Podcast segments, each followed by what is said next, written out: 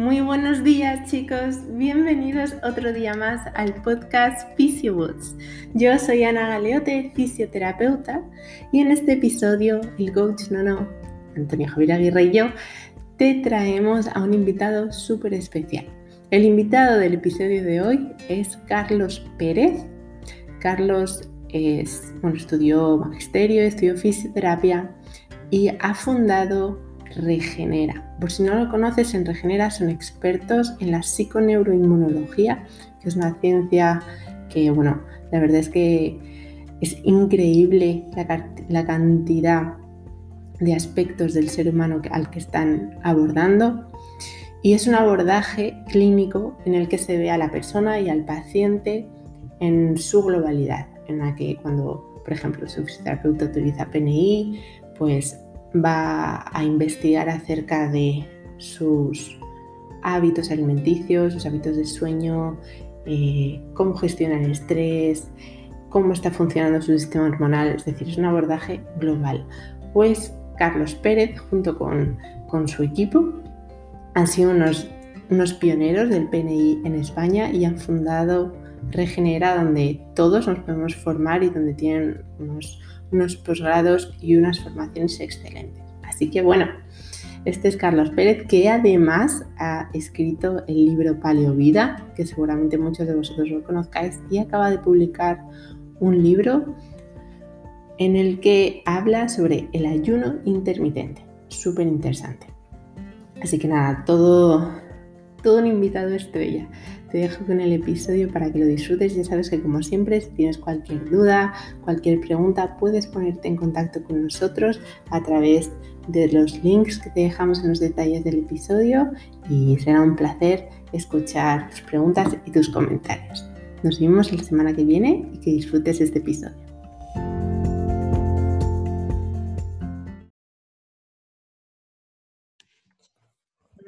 Días, hoy estamos Antonio Javier Aguirre y yo con Carlos Pérez, es el fundador de Regenera. Igual le conocéis un poquito mejor por sus libros, por Paleo Vida, y acabas de sacar un, nuevo libro hace unos días, ¿no, Carlos? Sí, el de ayuno intermitente con Néstor Sánchez, uno de, también de los fundadores de Regenera. Y sí, hace nada, poquito, poquito que ha salido y estamos súper contentos. Guay, felicidades. Guay. Estábamos no, yo teníamos muchas ganas de, hablar contigo y entrevistarte y sobre todo nos surgió la curiosidad de cómo, en, porque hemos estado mirando tus datos en tu página web, cómo en 2006 te introduces a la PNI. Han, pasado 15 años casi y todavía no se oye casi nada de la PNI, pues en 2006... Imagínate. ¿Cómo lo conoces?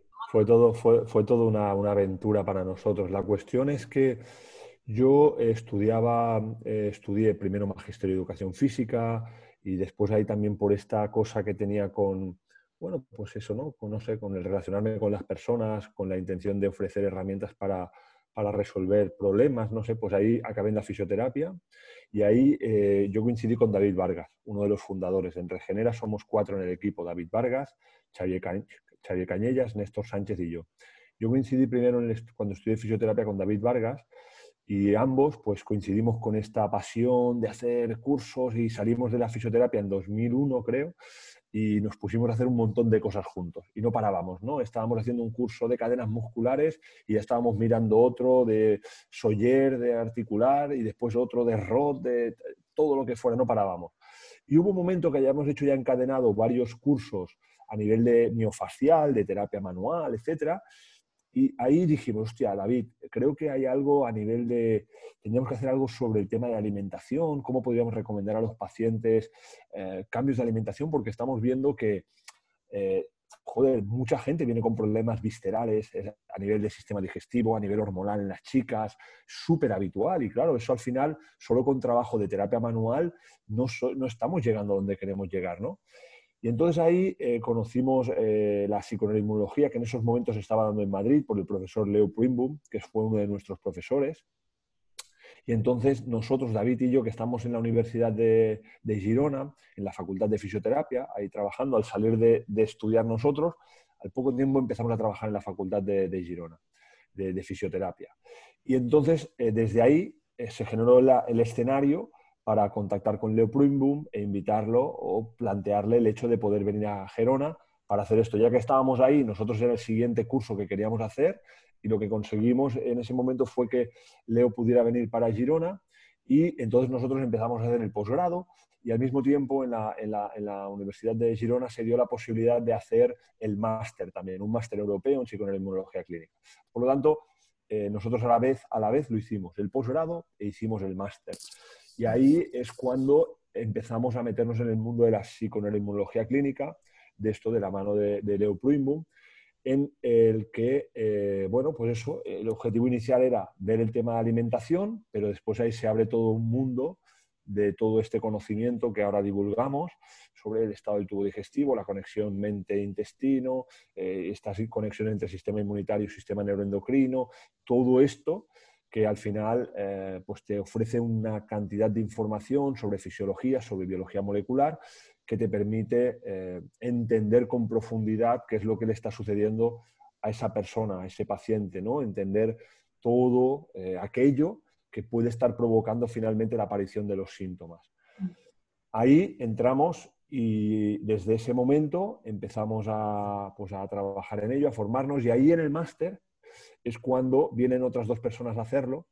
Eh, nosotros en esos momentos con David estábamos como coordinadores, aparte de como alumnos, y ahí viene Xavi Cañellas a hacer el máster y viene el, eh, Néstor Sánchez a hacer el máster. Y ahí nos conocemos y ahí todos sentimos la pasión por lo que acabamos de conocer, que era como un poco lo que tú me has contado antes, Ana, ¿no? Lo que me decías de, hostia, yo, yo, esto como lo divulgo y me sale de dentro, ¿no? Ya lo llevas dentro, el estilo de vida, eh, cómo entender el por qué le está pasando a una persona ese problema y no sencillamente usar un fármaco, esa, esa, dinámica, y todos coincidimos en eso y apareció pues la, la idea y el proyecto de Regenera en 2006. Y a partir de ahí eh, pues en breve, al cabo de un... Nosotros estuvimos trabajando como profesores en el posgrado y después en breve ya apareció este posgrado de Regenera que ya desde el 2008 aproximadamente está activo, ¿no? Ya lleva 12 años, con más de, más de pues yo que sé, ya tenemos como más de 1.400 alumnos que han pasado por la, por la formación de Regenera. Y lo que en su momento, esto que tú dices, la psiconeuroinmunología clínica, tú fíjate que yo personalmente en su momento tenía una consulta de fisioterapia que la pude hacer privada en un espacio pequeñito que pude tener gracias a que mis padres me, cedieron un espacio y me quise poner a trabajar de forma privada, precisamente por eso, también por la intención de poderle dedicar al paciente una hora, porque no todo lo que eran mutuas para mí era algo que mis padres tenían eso, en esos momentos y todavía tiene mi padre, un bar, yo decía que para trabajar por mutuas, eh, siete minutos por paciente, casi que me quedaba en el bar haciendo cafés, que era prácticamente lo mismo, no tenía que estudiar ni hacer nada para hacer eso, ¿no? Entonces, eh, ahí venga un centro pequeñito, pero me puse por privado. Entonces, con todo esta, de esto de terapia manual, la verdad es que el centro empezó a ir bien a nivel de terapia manual, pero cuando conocí toda la psiconeuroinmunología clínica, lo quise aplicar a muerte, sin ningún tipo de, de, miramiento y nos, nos, no, es una anécdota que compartimos todavía con el equipo de Regenera, que todos vivimos como cuando aplicamos a muerte la psiconeuroinmunología clínica, que quería decir que te venía un paciente con un problema de espalda y tú te podías pasar la hora hablándole de alimentación, de tubo digestivo, de microbiota, no sé qué. Claro, el paciente eh, no te volvía, directamente no te volvía. Claro, porque el paciente decía, pero a ver, oye, llevamos tres cuartos de hora, me estás hablando que yo he venido a que me toques la espalda. Nosotros estábamos tan motivados que nos acordamos de cómo se nos vaciaron las agendas. O sea, nos quedamos con una agenda vacía porque nos volvimos locos con esto. Y cómo, en un momento dado, decíamos, bueno, ¿cómo le llamamos a la consulta? Clínica de psiconeuroinmunología clínica. Pero decíamos, es que aún va a venir menos gente. O sea, eh, esto es un desastre. No, no, no tenemos posibilidad de, vivir por esto. No, no, no, vamos a ganar para, para comer. Entonces, eh, llamábamos clínica de, terapia regenerativa o de medicina funcional para poder ver la fórmula, ¿no? Y bueno, al final con todo esto, y esto siempre lo decimos, ¿no? Que esas dificultades que tuvimos en el, en el inicio, junto con la pasión que teníamos, además al ser un equipo de cuatro, porque estoy seguro que si hubiéramos sido uno solo, hubiera sido muy, muy difícil. Pero un equipo de cuatro, esa pasión, a pesar de que las cosas fueran mal, nosotros seguimos creyendo y trabajando y trabajando y trabajando.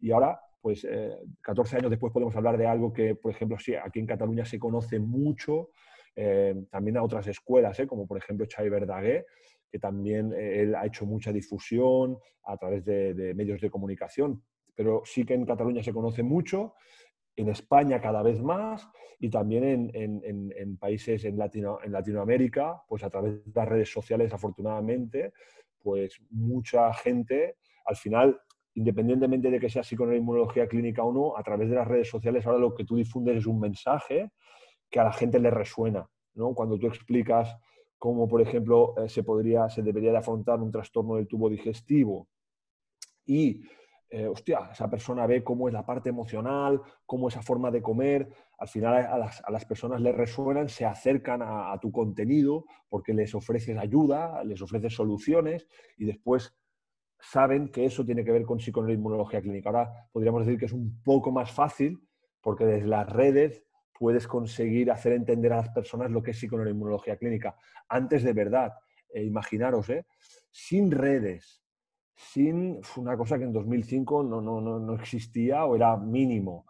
Eh, psiconeuroinmunología clínica, decir que el trigo, el pan era una cosa que había que evitar, que la leche era una cosa que había que evitar, que no había que desayunar, que había que moverse en ayuno. Bueno, bueno, bueno. O sea, e, éramos los locos, los locos de... o sea, e, era el escenario perfecto para, para, para, para tenernos que dedicar a otro trabajo porque no íbamos a comer ahí ni en broma. Te, voy a hacer una, te voy a hacer una pregunta, Carlos, porque yo tengo que admitir, bueno, yo, yo ya se lo he comentado antes a Carlos, yo soy alumno suyo, soy alumno del, del, posgrado en psiconeuroinmunología de de, que ofrecen desde Regenera, entonces soy, soy alumno suyo, em, pero yo tengo que reconocer que yo conocí el PNI tarde.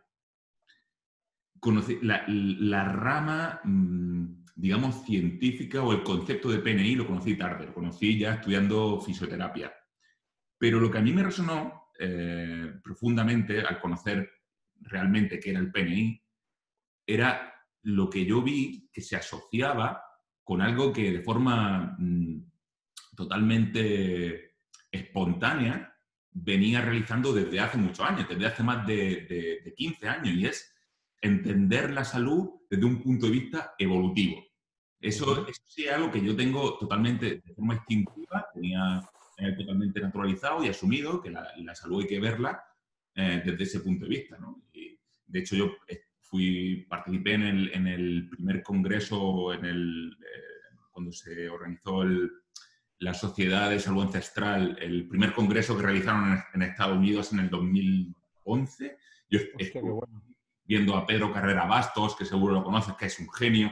Y entonces, pero yo no conocía la PNI.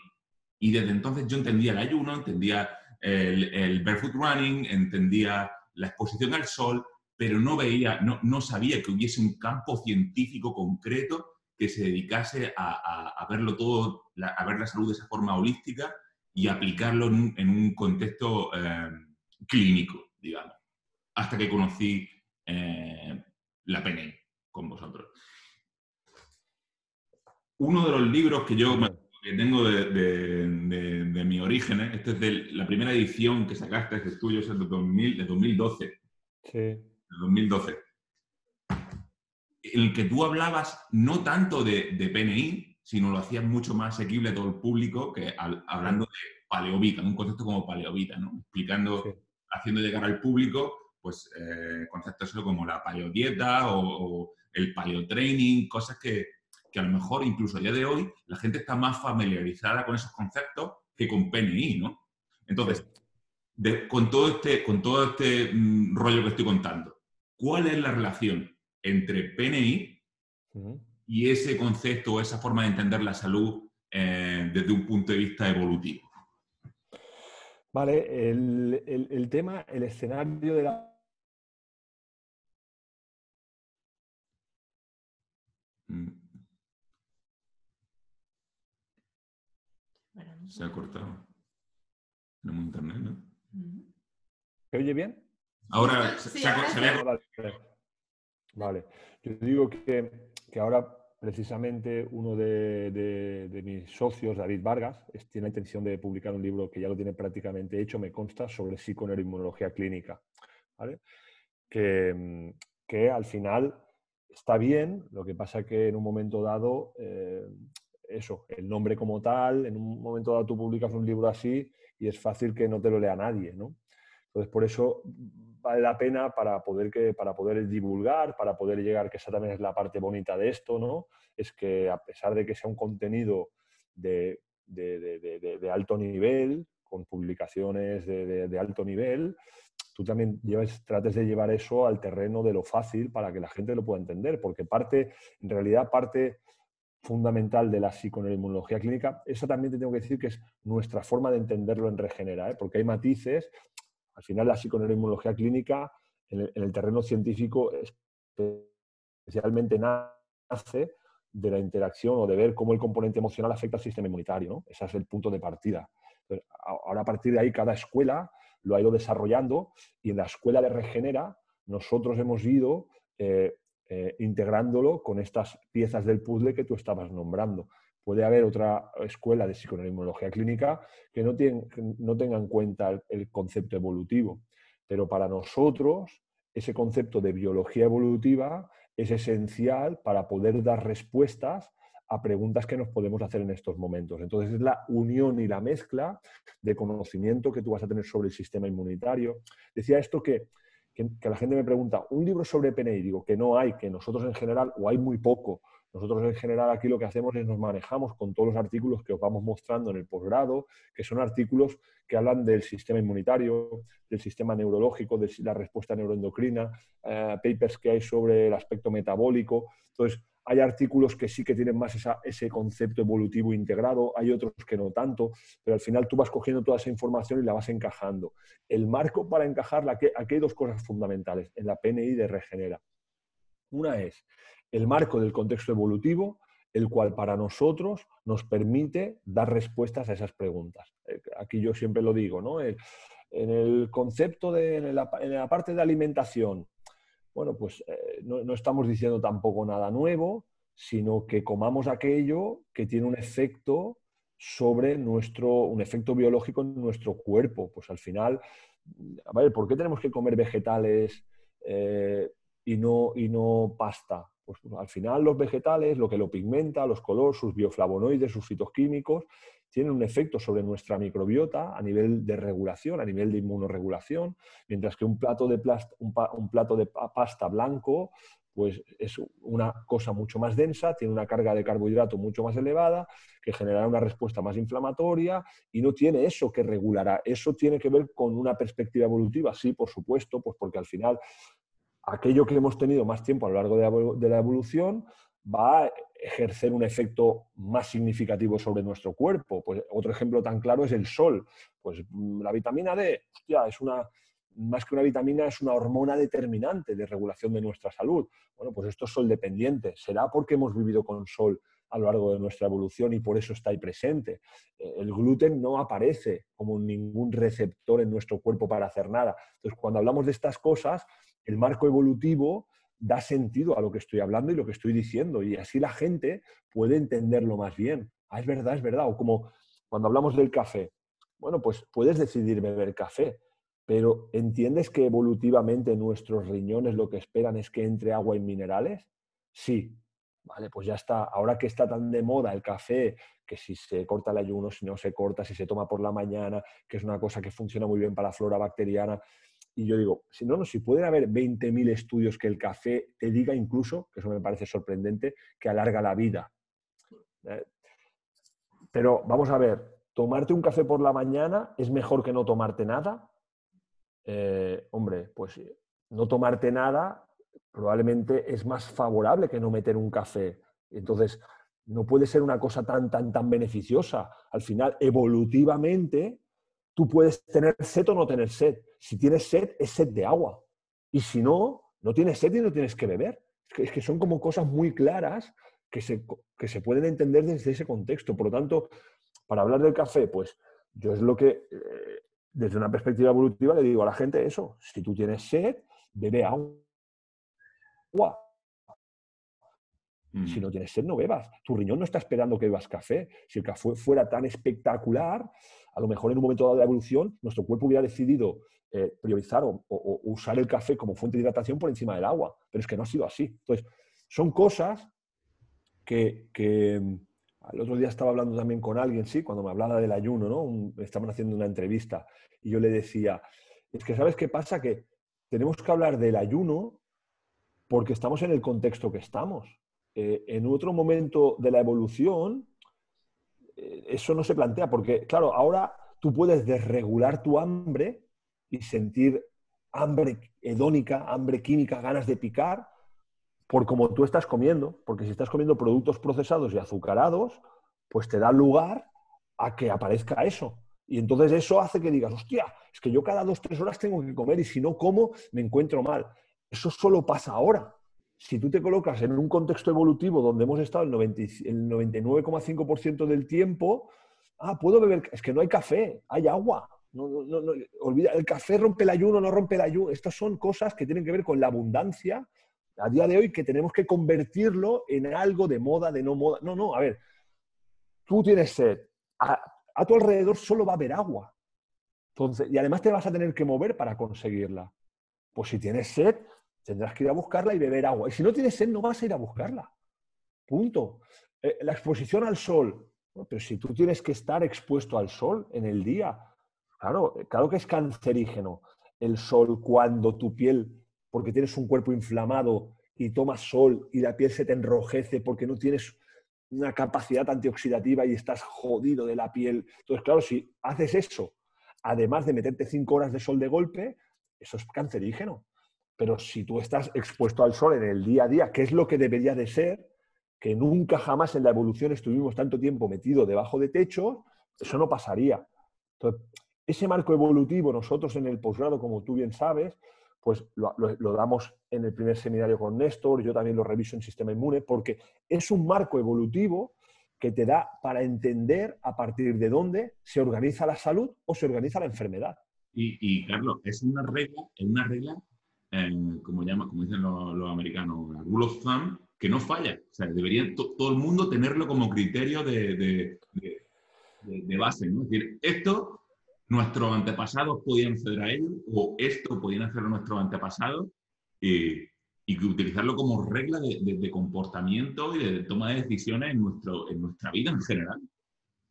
Debería de ser a partir de donde se pudiera organizar el conocimiento en cómo el ser humano se debe relacionar con el, con el entorno. Eh, hace poco publiqué eh, la temática del mes pasado en Regenera, que, lo pueden ver, quien lo quiera escuchar puede ir ahí, que cada mes hacemos una temática, hicimos el podcast. Eh, era el fracaso, la diabetes tipo 2, la obesidad es el fracaso de la relación entre el ser humano y el entorno. Es el fracaso precisamente por eso, porque se da un entorno que te da lugar a fracasar y a que la persona se confunda cerebralmente para tomar malas decisiones y enferme. Eso es la diabetes tipo 2. Entonces, claro, si tú entiendes este contexto del que estamos hablando, claro, es decir, en otro momento en la evolución no te hubiera hecho falta entender nada, porque no tienes otra posibilidad. Entonces no vas a tener diabetes tipo 2. No existe, porque no puedes beber café o no puedes beber Coca-Cola, no puedes beber bebidas azucaradas. Pero en este momento, o entiendes lo que estamos explicando aquí, que es lo que yo también explico en el libro de Paleovida, entiendes eso y eso hace que tomes buenas decisiones, o si te dejas llevar, la vas a liar y te vas a relacionar enfermando. Eso está claro. La otra cosa para nosotros muy importante en el posgrado, en, el posgrado de Regenera, es el contexto evolutivo, enmarcar ahí todos los sistemas de nuestro cuerpo y cómo se relacionan. Y es clave, muy importante, contemplar el escenario de donde esa persona vive, su sistema, su sistema familiar, su sistema de pareja, su sistema, sus patrones emocionales, porque esa forma de percibir el mundo van a determinar en alto grado eh, la aparición también de salud y de enfermedad. Es decir, una cosa que el otro día dando la clase llegué a una conclusión y os la quiero compartir, eh, hay a día de hoy eh, mucha literatura sobre la conexión entre el intestino y el cerebro, intestino-cerebro, brain-gut axis, ¿no? Cuando el tubo digestivo está fastidiado porque llevamos una mala regulación alimentaria, etcétera, etcétera, se genera una respuesta eh, inflamatoria, inmunitaria, que va a condicionar tu estado neuroendocrino, es decir, tu estado neurológico, que es el encargado que va a estar ahí participando en la producción de hormonas de bienestar, de encontrarte bien o de inflamación, va a estar. Entonces, si tú comes mal, tu sistema inmune se inflama y entonces del intestino para la cabeza tenemos una, una, respuesta inmuno-neuroendocrina. Entonces, primero de todo, es súper importante comer bien, hacer esas cosas. Pero después tenemos desde arriba para abajo, porque al final nuestro sistema neurológico gobierna nuestro estado de salud, que va a tener que ver con cómo nuestra respuesta neuroendocrina, como nuestra forma de ver el mundo y de percibir el mundo provocará problemas de salud de arriba para abajo. Entonces tú puedes incluso comer muy bien, pero si tu forma de percibir del mundo es sufriendo desde la preocupación, eso es capaz de desregularte tu tubo digestivo. Entonces, es súper importante entender en nuestro paciente o en esa persona que sufre un problema de salud cómo es su forma de percibir el mundo y cómo se relaciona con el mundo. Cuando se entonces, eso es muy importante tener en cuenta que eso es muy importante tener en cuenta que al final, como cada uno de nosotros vamos a percibir el mundo, tiene mucho que ver cómo nuestros cuidadores nos han enseñado o a través de ellos hemos percibido el mundo. Si tú lo has hecho a través de la cara de una madre que ha vivido sufriendo, es fácil que ese niño entienda que el mundo se ve desde el sufrimiento y se establecen patrones en cómo nos relacionamos con la vida. Eso es súper importante tenerlo en cuenta ante la persona que vamos a tratar. Hay veces que eso está perfecto y solo con un cambio de alimentación y de estilo de vida, fantástico. Pero hay otras veces que si eso no se tiene en cuenta, nos perdemos en el camino, ¿eh? porque a día, de hoy que, a día de hoy que está tan de moda el SIBO, los trastornos digestivos, etcétera, date cuenta que muchas personas eh, y eso pues recibimos un montón de pacientes ¿no? que al final vienen rebotados de hacer muchas cosas y no acaban de resolverlo. No acaban de resolverlo porque han hecho, han leído un montón de SIBO, dominan la terminología, las arqueas, las bacterias no sé qué, han hecho tratamientos con rifaximina, tal, pero no han entendido el escenario en el por qué han enfermado. Y si eso no sucede y eso no se consigue hacer, esa persona vuelve otra vez a recaer y vuelve otra vez a tener problemas. Entonces, ¿qué, es en el posgrado de Regenera? ¿Qué es para nosotros muy importante y por eso insistimos mucho en el, seminario de diagnóstico con David? Es hacer una secuencia adecuada para entender esa persona cuál ha sido el escenario para que aparezca su enfermedad y a partir de ahí poder generar esos procesos de curación en el que el sistema y la parte emocional juegan un papel muy importante. Esas son las dos cosas. Es súper interesante todo lo que estás contando y de hecho, eh, bueno, yo no he leído ese estudio ni he leído estudios al respecto, pero es verdad que cuando miro en mis pacientes, sí que te das, sí que, sí que al final con la experiencia ves la actitud de ciertas personas y de otras. Y frente a la enfermedad, frente al tratamiento, se nota. Y, y, bueno, tú no tienes a lo mejor datos para cuantificarlo y para objetivarlo, pero sabes que hay una diferencia, ¿no? Y mientras que a lo mejor a nivel de patrones de sueño o de suplementación o de horario de comidas, sí puedes dar pautas específicas, ¿cómo como terapeuta o como compañero frente a un amigo puedes intentar hacerle llegar el mensaje de que cómo él ve el mundo también está influyendo en, todo esto? Porque no sé, a lo mejor como a nivel educativo, pero a nivel de como terapeuta, ¿cómo, cómo le dices eso a tu, a tu paciente sin que, sin que, como tú dices, te quedes sin trabajo y digan sí. está, sí, no, está bien, eh, está súper bien la pregunta. Eh, nosotros es algo que, en lo que trabajamos y como, como hablábamos antes de empezar el, el podcast, ¿no? Eh, continuamos creciendo y queremos trabajar en este posgrado pues, que acaba de hacer, que está acabando ya Antonio. Nosotros ya estamos con cosas que queremos meter nuevas, contenidos nuevos, actualizaciones, como esto que acabo de decir, al final esto que os acabo de decir es como lo último, último, último que nosotros en el equipo de Regenera tenemos súper claro, lo teníamos muy claro, pero cada vez más y lo queremos plasmar al 100% en el posgrado. Sabes, que los alumnos puedan salir con esa capacidad para poder eh, identificar y después incluso tener alguna estrategia para Pero sí que queremos trabajar en ello porque nos resulta importante. Eh, en general, eh, esto ves, es una cosa que ahora este fin de semana tengo seminario de dolor, pero es una cosa que, he leído recientemente. Entonces, nosotros hacemos la parte presencial en el posgrado y claro, la parte presencial es inevitable que si yo me leo un artículo en la última semana, ese día, pues ahí lo tenga que explicar, ¿no? Que eso en el online después tenemos que modificarlo y revisarlo y que ya sí que a través de las aulas virtuales tratamos de meterlo. Em, pero bueno, eh, por eso, como te decía Antonio también, los que están en online cuando acaban pueden venir a hacer eh, de forma gratuita tres seminarios, ¿no? Porque es que al final sentimos eso. Yo sé que el seminario que yo voy a dar ahora de dolor, eh, yo ya soy otra persona respecto a hace un año cuando di ese seminario de dolor en presencial y explico y transmito otras cosas y ya alcanzo a otros niveles y sé que de aquí a otros seis meses también será diferente. Hay un paper, yo en, el seminario de dolor cito mucho a, un autor que es Arthur Craig, que nos habla del neuromatrix of homeostasis, que eso es una, ruta neurológica que es la última aportación que tiene que ver con en cómo nosotros interpretamos el dolor.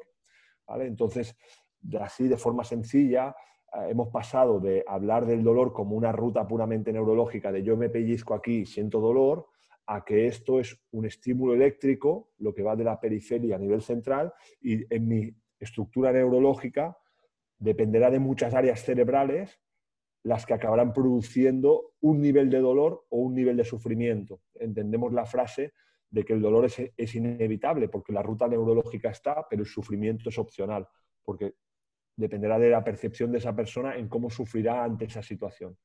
Entonces, este autor en, el año 2017 publica un paper que me pareció espectacular para responderte a tu pregunta, Ana, que eh, nos habla de cómo, eh, de forma didáctica, podríamos hablar cómo podríamos ver el mundo desde el hemisferio derecho, desde el hemisferio izquierdo. ¿eh? Nosotros tenemos ambos hemisferios, lógicamente, para podernos relacionar, pero el hemisferio derecho va a activarse mucho más en situaciones de actividad de, de peligro, de alerta, de, el, nombre clave para hablar de estrés, que es otra cosa, otro avance muy bueno, es eh, el, nivel de incertidumbre.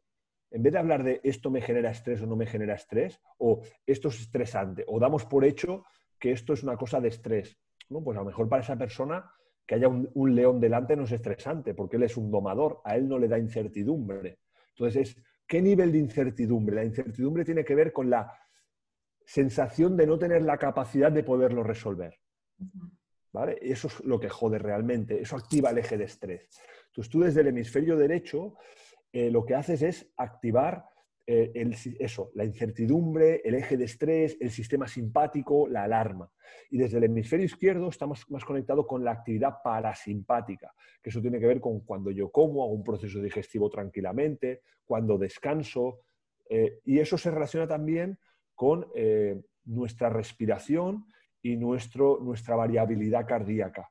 Tener una variabilidad cardíaca más correcta, más buena, es conectado con el hemisferio izquierdo, mientras que con el hemisferio derecho es peor, ¿no? Y eso también se, relaciona con imágenes, eso, más estresantes, que son lo, lo que hicieron en el estudio. Vale, pues tú tendrás pacientes que podrás identificar que su nivel de sufrimiento es alto, y estás viendo que esa persona está muy relacionada, se relaciona mucho con el mundo a través de su hemisferio derecho. Entonces aquí eso es una cosa que tú lo puedes detectar y al final lo puedes compartir. Claro, eh, cuando tú identificas eso, si tienes herramientas, eso, como nosotros en el posgrado explicamos, te puede dar lugar a saber cómo puedes intervenir esa situación y a saber que eso puede dar lugar a procesos de sensibilización central, porque al final ha tenido un según qué cosa, pero por su nivel de actividad y de sufrimiento que le añade, eso se ha instalado y lleva ahí un año y medio. ¿vale? Mientras que esa misma cosa que le pasa a otra persona que vive desde un hemisferio más izquierdo, por, por hacerlo de forma didáctica, pues al final es capaz de resolver esa situación mucho más fácil. Por ejemplo, una persona, todos tenemos personas que comen muy mal, que no se cuidan, que tal, que, pero que son felices y que están bien, ¿vale?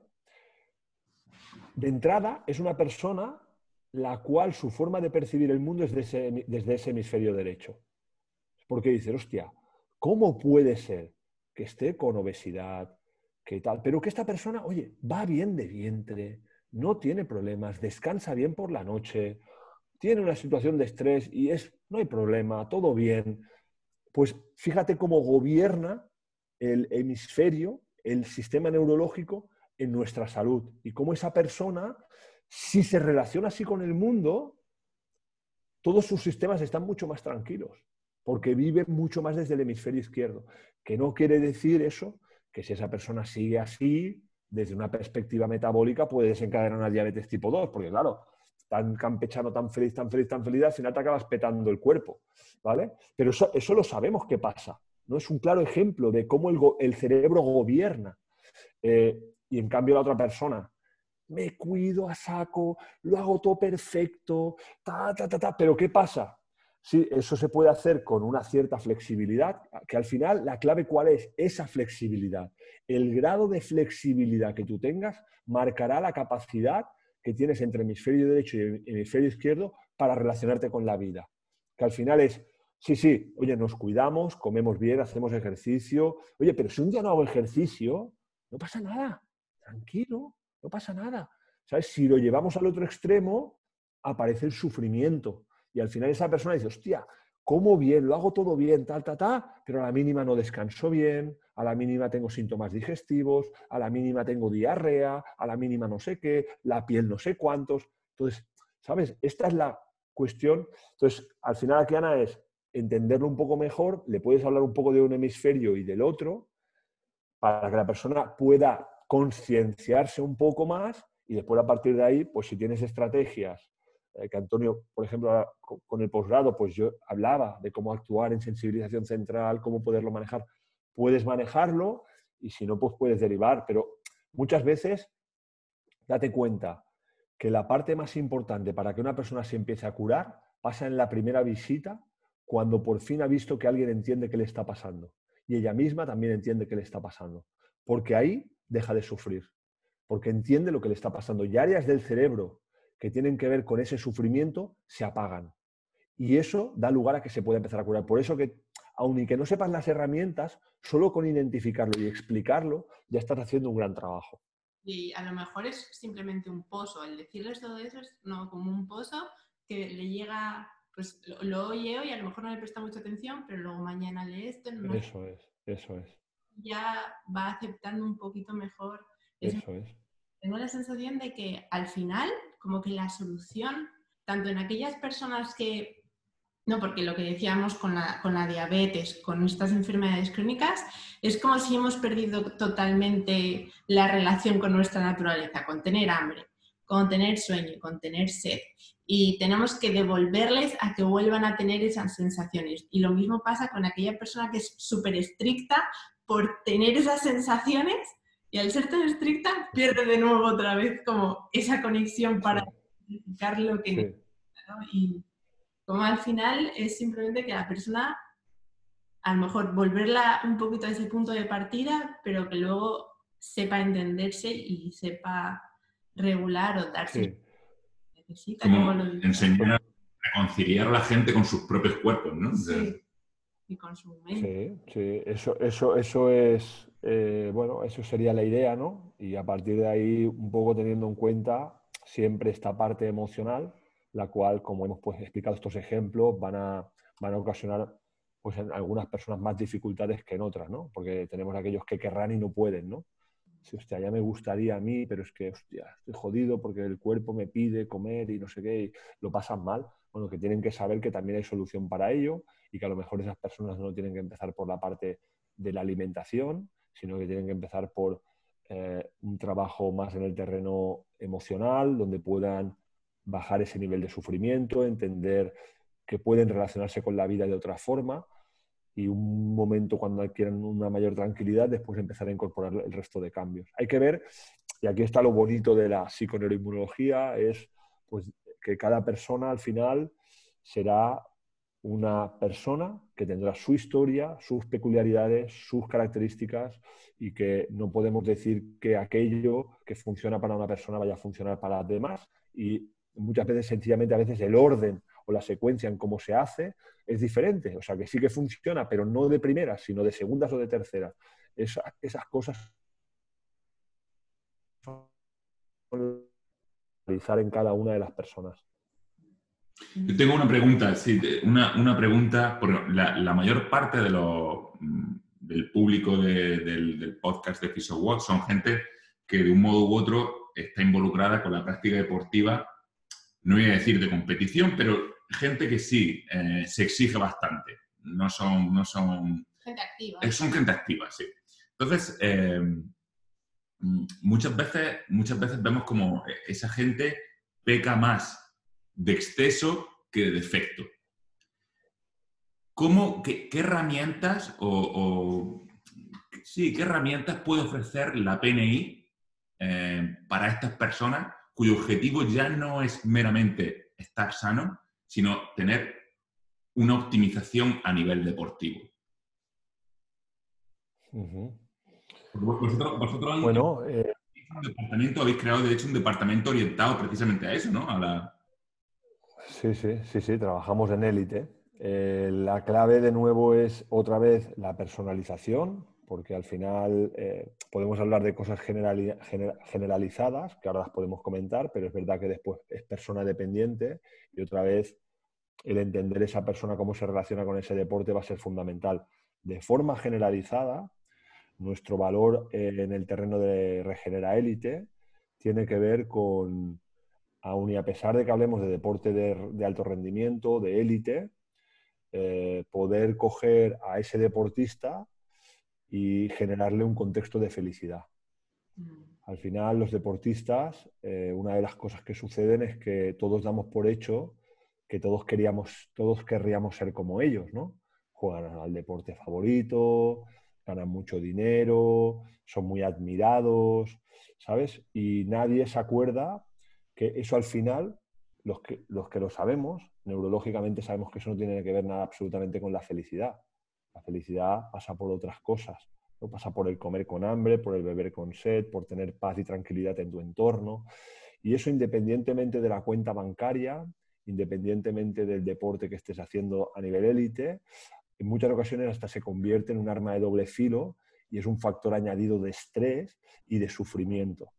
Y es jodido, porque al final viven en una paradoja eh, jodida. Dicen, hostia, es como la paradoja de lo tengo todo, que a muchos también les puede pasar sin ser deporte de élite, lo tengo todo, pero no soy feliz. Estoy jodido, sufro, lo paso mal, incluso tengo ansiedad, no, no logro disfrutar de aquello que me gustaba antes, ¿no? Muchos añoraban cuando jugaban a ese deporte de niños. Hostia, yo hostia, volvería a jugar, porque a mí lo que me gustaba era jugar a fútbol o a tenis o a baloncesto. Y en cambio, como lo estoy haciendo ahora, de un tiempo para acá, lo estoy padeciendo. Entonces, eh, ¿qué es lo que tratamos? ¿Qué es lo que tratamos? No, ¿qué es lo que hacemos en Regenera Élite? Eh, entender a esa persona de forma profunda para generarle un sistema en el que pueda recuperar eh, y sentir esa felicidad y pueda relacionarse con aquello que tiene en su vida desde el hemisferio izquierdo, desde el disfrutar y que puedan convertirse en momentos pues, de, vivir ese periodo tan espectacular, que sea realmente un momento de disfrutar y que en élite hay una cosa muy, muy, muy importante que tiene que ver con, que las cosas pasan muy deprisa, entonces, y que muchas veces, es, muchas veces no, está dado por hecho que vienen dificultades. Al final, cuando estás sometido a esa tensión diaria de partidos, de, es muy fácil que a nosotros en el día a día nos puede pasar alguna cosa que vaya mal, pero no tenemos ese, grado de, incertidumbre tan alta. Ellos es muy fácil que casi cada semana alguna cosa vaya mal en el entreno, en una situación concreta, en un partido. Bueno, pues generar un contexto en el que se pueda hablar de que esas dificultades sirvan como una oportunidad de crecimiento y no como una cosa más que se añada sufrimiento. Esa es la esencia ahí, ¿no? Después, a partir de ahí, desde ese escenario, aparece pues todo lo que conocéis, que es eh, mejorar la eficacia metabólica energética desde el movimiento en ayuno, saber cuándo hay que trabajar en ayuno y en otros momentos que no, un tubo digestivo que sea lo sano al 100%, que te permita eh, no tener ninguna influencia negativa sobre tu tejido muscular, que no aparezcan lesiones. Eh, pues en el fútbol concretamente la rotura fibrilar se da como por hecha como si fuera que con que están muy sobreentrenados, pues es normal que se lesionen muchos, ¿no? Es el, paradigma de la fatiga que se habla en el fútbol. Y nosotros en eso no estamos para nada de acuerdo, porque al final es el paradigma de la fatiga considerado desde personas que no tienen un cuidado sobre su alimentación y lógicamente si, tú, si uno mismo no se cuida en la alimentación, es fácil que te pongas a jugar y a la que tengas dos partidos seguidos haya una rotura fibrilar. Las roturas fibrilares, de hecho, no deberían de existir eh, en un contexto metabólico correcto y en una situación adecuada emocional. Deberían de ser, por lo vamos a decir, deberían de ser anecdóticas, no deberían de ser la norma. Y ahora, eh, pues por ejemplo, en el fútbol, que es una de las esferas, que, uno de los escenarios en los que trabajamos más, será como una cosa habitual. Pues que no hayan ese tipo de lesiones, que si hay una lesión que no se puede prevenir como un traumatismo, se recuperen de la forma más favorable y adecuada. Entonces, estos aspectos son los que van a mejorar tu rendimiento y van a, hacer que puedas disfrutar del deporte sin, problemas. Y te iba a preguntar, Carlos, eh, mm, la, tendencia o la, la, forma en la que desde PNI se entiende la salud muchas veces dista de lo que es el, mainstream. Y entonces, eh, muchas veces imagino que cuando estás tratando con deportistas de alto nivel, que tienen sus propios departamentos médicos, sus propios fisioterapeutas, sus propios eh, nutricionistas, muchas veces las recomendaciones que vosotros le ofrezcáis disten de, de, sus estándares, ¿verdad? ¿Cómo se maneja eso? ¿Cómo, cómo le esa situación? Sí, básicamente, en general sí que tienen su equipo, o sea, tienen el equipo conjunto, ¿no? Esos profesionales que están afiliados o vinculados al club. Entonces tienen ahí alguien que les puede asesorar, pero en general eh, yo creo que la tendencia del deporte profesional es que mm, cada vez más vamos a deportistas que tienen su propio equipo de trabajo. Porque al final es lo que te digo, que al final, por ejemplo, en una plantilla de fútbol o en fútbol americano, imagínate la cantidad que son, ¿no? Ahí, pues, al final hay manejar todo el equipo, todo, ¿sabes? Aquí el trabajo personalizado, individualizado y que tú también tengas tu equipo de trabajo que sea el en el que tú en el que tú confías, en el que tú has creado un vínculo, con el que tú tienes un tipo de trabajo y la cosa va, yendo más hacia allí. Nosotros en cualquier caso eh, respetamos profundamente todo y al final eh, es el propio deportista que él está con la intención de ser consciente sobre estos cambios y que quiere cambiar y que te pide y que hace. Entonces, bueno, pues al final él, también respetando todo lo que hay, comunicándolo, diciéndolo, al final, en definitiva, de lo que se trata es que el club lo que quiere es un deportista top, ¿no? un deportista que venga aquí, rinda, esté hecho un animal, eh, no se lesione y sea de los mejores, ¿no? Bueno, pues al final, si el deportista está así, tampoco no hay mucho que decir. Otra cosa es que el otro empezara a tener lesiones, que no rindiera, que dijeran, oye, tío, hostia, eh, oye, esto que estás haciendo a lo mejor lo tenemos que evaluar porque al final nosotros que te estamos aquí pagando vemos que no das. Pero claro, final lo que sucede es que como están como están, pues al final eh, tampoco al contrario, eh, estar encantados. Y al final puede ser hasta bueno para dar a conocer más este, este enfoque. Bueno, para nosotros es un motivo de orgullo, porque como he explicado al principio, venimos de donde venimos y venimos de situaciones en las que, pues eso, la gente no tenía absolutamente ni idea de lo que era esto y nosotros creíamos y sentíamos al 2000 por mil el, potencial que tiene esto a la hora de, ofrecer herramientas de salud a las personas. Que esto ahora, en estos momentos, eh, hace un par de años, hayamos podido crear el, concepto, la, la, parte de Regenera Élite, para nosotros es un motivo de orgullo porque pues ahora al final continuamos sintiendo que esto es la hostia y si además lo hacen personas que son tan visibles, ya no es que lo digamos nosotros o que lo hagamos con esos pacientes que vienen a la clínica, es que lo están viendo por televisión y están viendo pues como esos jugadores realmente están que flipas, ¿sabes? Que dices, hostia. Y bueno, pues nosotros, a nosotros no nos sorprende, ya lo sabíamos, pero para la demás gente que podía dudar o que no entendía muy bien lo del ayuno, no sé qué, ven eso y dicen, hostia, mm, bueno, vale, pues nada, es verdad, eh, tengo que callar y tengo que eh, reconocer que realmente eh, aquí hay cosas que se están haciendo bien. Es un motivo de orgullo, estamos muy felices y muy contentos y agradecidos de que este proyecto de Regeneralite esté tomando tanta fuerza. para, terminar, para no quitarte mucho, mucho más tiempo, Carlos, tengo, tengo una pregunta que hacerte, porque tengo la sensación que muchas veces, bueno, como fisioterapeutas, como profesionales en cualquier ámbito, al final en realidad vamos investigando o aprendiendo sobre las preguntas que nos hacemos a nosotros mismos, ¿no? Y muchas veces, pues, empezamos a comer mejor y como vemos que funciona, entonces vemos que lo tenemos que poner en práctica con los pacientes. O probamos el ayuno y de ahí es cuando empezamos realmente a atrevernos a ponerlo en práctica con los pacientes, ¿no? Para ti también este camino ha sido como, lo has ido poniendo poco en práctica en ti mismo y ha sido así como ha nacido. 2000, 2000 por mil. Es decir, yo eh, cuando, si, si no, es, es, es, una cosa que yo le digo a, los alumnos, ¿no? Les digo, es imposible que podáis comunicar algo si no lo estáis llevando vosotros a cabo porque no hay emoción en el mensaje. Se dice que un mensaje, el 80% del mensaje es la comunicación no verbal. Y yo soy claramente un ejemplo de ello, porque tengo esta parte emocional de vivirlo, de sentirlo y de que lo tengo tan claro que me podría poner a hablar delante de 200.000 personas, me daría igual dónde, cuándo y cómo, para explicar eh, las premisas que acabo de explicar aquí hoy ahí, en cuanto a contexto evolutivo, el tubo digestivo, influencia cerebro, intestino, el ayuno. Entonces, yo desde el momento en que conocí esto, en 2005, yo recuerdo que llegué a casa y cogí las cosas, cosas que habían en la despensa y va a quedar mal, ¿no? Porque tampoco no se la quería dar a gente, no, no, o sea, es decir, me sabía mal, porque es verdad, cuando siento lo que siento no me resulta como bueno comprar esa o dar esa cosa, esa comida a personas o sea, tendría que comprarle comidas que estuvieran en consonancia conmigo. Porque... A la gente, ¿no?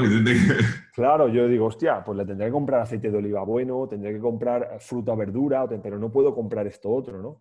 Entonces yo, recuerdo que yo llegué a casa, yo llegaba, yo llegaba a casa después del máster y cogía la despensa y la limpiaba. Y cogía, y, pero en, en 24 horas. Yo realmente, para eso, yo llegaba de ahí y entendí lo del ayuno y al día siguiente me fui a correr con la barriga vacía, pero al día siguiente, no tardé ni, ni, ni, 24 horas. Eso yo lo llevo haciendo desde el 2005, por eso nosotros, esto del ayuno, realmente, ya te digo, pues llevamos todos esos años ya. El libro sale en 2012, que en el, en el libro ya se plantea comer dos, tres veces al día, en la medida de lo posible a comer dos, y ya, era, ya llevaba, era el reflejo de siete años de algo que nosotros llevábamos haciendo que era movernos con la barriga vacía y por eso lo tenemos tan y tan y tan integrado y por eso el libro de ayuno intermitente que hablamos al principio, que la gente está mandando mensajes, que está muy contenta, al final eh, es el reflejo de esto que estamos hablando, de que tú lo has hecho y ahora tú en un libro lo plasmas y para la vida es lo mismo. ¿Por qué? ¿Por qué llega tanto? Porque tú estás plasmando aquello que tú has sentido. No estás escribiendo algo cognitivamente, lo estás escribiendo con la emoción de que tú lo has sentido y yo te estoy transmitiendo la emoción. Entonces, cuando yo toco la emoción, la, persona dice, hostia, este tío me está explicando algo que me cuadra mucho. Esto que me está diciendo, hostia, y míralo cómo está él. Creo que está diciendo... Entonces, el libro del ayuno es, eh, cuando el otro día también me hacían la entrevista, eh, pero si no se trata de ayuno o no ayuno, se trata que si tú estás comiendo lo que debes de comer, lo que te estoy diciendo es que comas cuando tengas hambre. Entonces, ah, usted han pasado 16 horas, que me da igual, que le pongamos el nombre 16-8, ayuno intermitente, OMAD, lo que quieras, eso ha salido a posterior. el concepto es que si tú tienes un tubo digestivo sano, y eso estamos diciendo que si tú evolutivamente estuvieras en otro momento donde pudieras relacionarte solo con alimentos, esto ya te estaría pasando, que es cuando como, como hasta saciarme y disfruto y no me dejo comida, y después, pues no sé, habrán pasado 15 horas, 16 horas, 20 horas, pero no me pasa nada porque no pueda comer.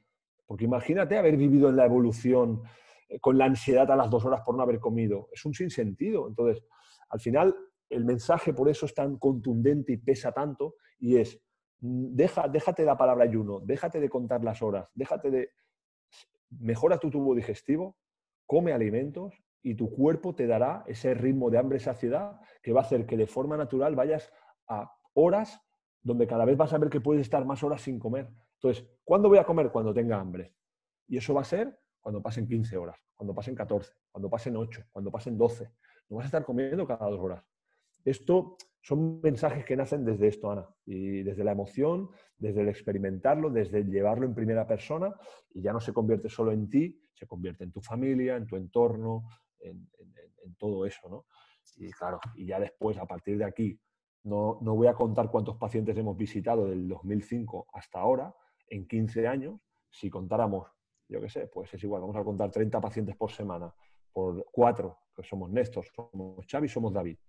Eh, si multiplicamos, eh, pues tenemos un total de pacientes de los cuales te puedo decir pues la gran cantidad de, información, de conocimiento que hemos recibido al ver cómo las personas se han curado, han mejorado su salud de una forma increíble. Eh, o sea, claro que hay eh, pacientes que, en ese momento no es el momento y dejan de venir y no les sigues en la pista, pero te voy a decir que un 80% de las personas que han venido con nosotros eh, mejoran su, en todo este tiempo, ¿no? Me, dejo un 20 porque eso, porque al final, oye, aquella persona que le piden unos cambios y, no es el momento en su vida para hacer esos cambios, puede pasar, pero o hay alguna otra persona que por lo que sea, lógicamente pues hay dificultades y, hostia, y esa persona no, no, no llega a resolver esa cosa y no se entiende, esas cosas pasan pero hay un nivel de mejoría espectacular en la salud de las personas que es increíble.